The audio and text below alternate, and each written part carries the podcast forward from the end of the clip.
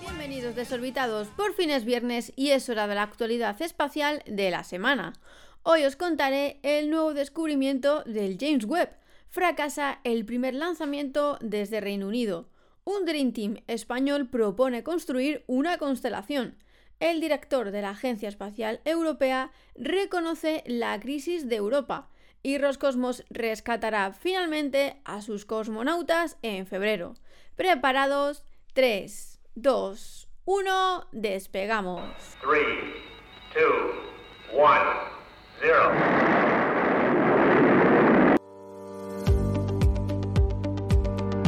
El telescopio James Webb ha descubierto a su primer exoplaneta. Clasificado formalmente como LHS 475b, el planeta tiene casi exactamente el mismo tamaño que el nuestro, registrando el 99% del diámetro de la Tierra. El equipo de investigación eligió observar este objetivo con Webb, después de revisar cuidadosamente los datos del satélite TESS de la NASA que insinuaba la existencia del planeta. El espectrógrafo de infrarrojo cercano de Webb capturó el planeta fácil y claramente con solo dos observaciones de tránsito. Entre todos los telescopios operativos, solo Webb es capaz de caracterizar las atmósferas de exoplanetas del tamaño de la Tierra. El equipo intentó evaluar qué hay en la atmósfera del planeta analizando su espectro de transmisión. Aunque los datos muestran que se trata de un planeta terrestre del tamaño de la Tierra, aún no saben si tiene atmósfera. El equipo también señala que si bien es posible que el planeta no tenga atmósfera, hay algunas composiciones atmosféricas que no se han descartado, como una atmósfera de dióxido de carbono puro. Webb también reveló que el planeta es unos cientos de grados más cálidos que la Tierra, por lo que si se detectan nubes, los investigadores podrían concluir que el planeta se parece más a Venus, que tiene una atmósfera de dióxido de carbono y está perpetuamente envuelto en una espesa nube. Los investigadores también confirmaron que el planeta completa una órbita en solo dos días. Aunque el LHS 475b está más cerca de su estrella que cualquier otro planeta del sistema solar, su estrella enana roja tiene menos de la mitad de la temperatura del Sol, por lo que los investigadores proyectan que todavía podría albergar una atmósfera. El exoplaneta está relativamente cerca, a solo 41 años luz de distancia en la constelación de Octans. Enhorabuena James Webb por tu primer exoplaneta.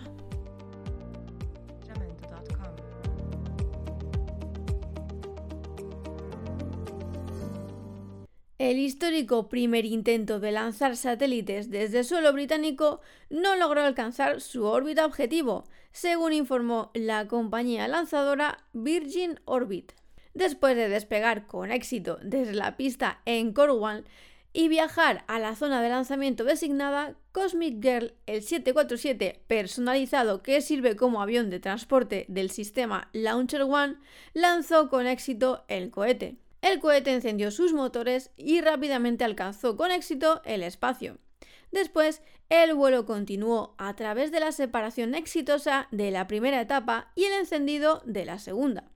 Sin embargo, en algún momento durante el encendido del motor de la segunda etapa, el sistema experimentó una anomalía que terminó la misión prematuramente. Aunque la misión no alcanzó su órbita final, al llegar al espacio y lograr numerosos logros significativos por primera vez, Reino Unido está de enhorabuena.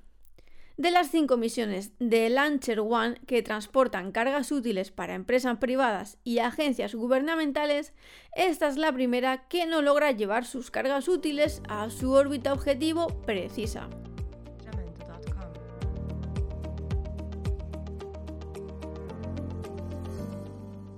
Un consorcio formado por las empresas españolas Elecnor Deimos, Allen Space, DHV Technology y Atlantis presentarán una propuesta para el desarrollo de los ocho satélites con los que España participará en la futura constelación atlántica. Esta alianza permite a los principales actores del New Space español coordinar sus esfuerzos y unir sus capacidades para responder a las necesidades de la constelación atlántica. Esta misión estará formada por 16 satélites equipados con cargas útiles de observación de la Tierra y de telecomunicaciones, de los que 8 se desarrollarán en España.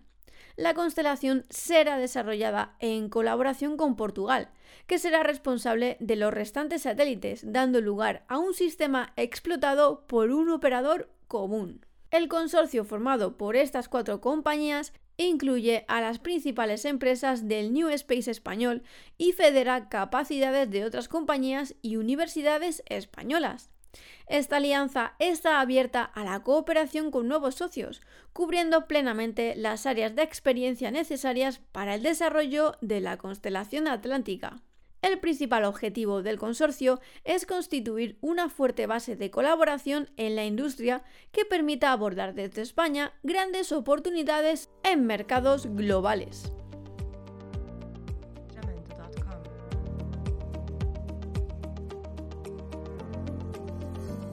El director de la Agencia Espacial Europea, Joseph Asbacher, ha advertido que el acceso independiente de Europa al espacio está en peligro sin una reforma radical en el desarrollo de los servicios de lanzamiento de satélites. Y dijo esto precisamente en vísperas del fracaso del histórico primer lanzamiento al espacio desde suelo británico y solo tres semanas después del fracaso del lanzamiento del cohete más nuevo de Europa, el Vega C, fabricado por la italiana Avio en su segundo vuelo la misión fallida del Vega C provocó la destrucción de dos satélites destinados a completar la constelación de imágenes de la Tierra de Airbus.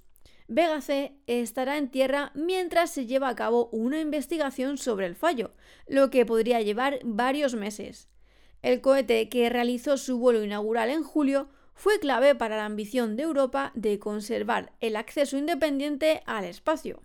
Además, la ESA tuvo que reservar misiones con SpaceX después de la suspensión del uso de la nave espacial Soyuz a raíz de la invasión rusa de Ucrania el año pasado y en medio de continuos retrasos en el Ariane 6, más grande, que tiene ya tres años de retraso.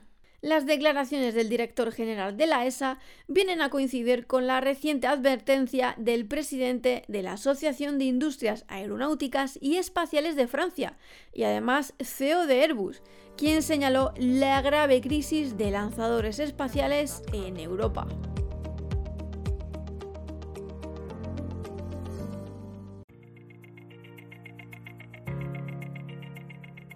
Roscosmos finalmente lanzará a la Estación Espacial Internacional una nueva nave espacial no tripulada para atraer a la Tierra a los dos cosmonautas rusos y a un astronauta norteamericano, que deberían volver en la nave que los llevó a la estación, pero que fue, tras la fuga de refrigerante detectada en esta, inhabilitada para ser tripulada.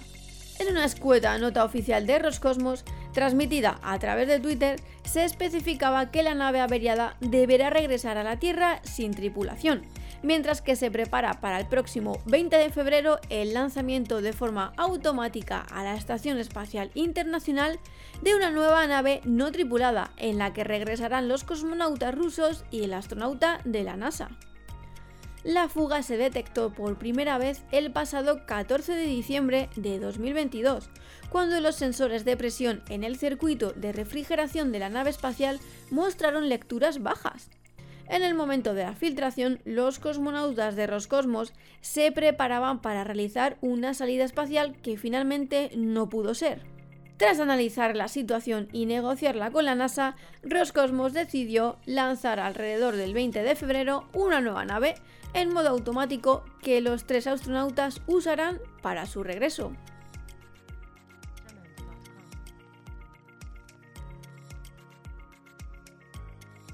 Y hasta aquí el programa de hoy. Espero que tengáis un fin de semana espectacular y nos vemos por YouTube con más entrevistas y misiones.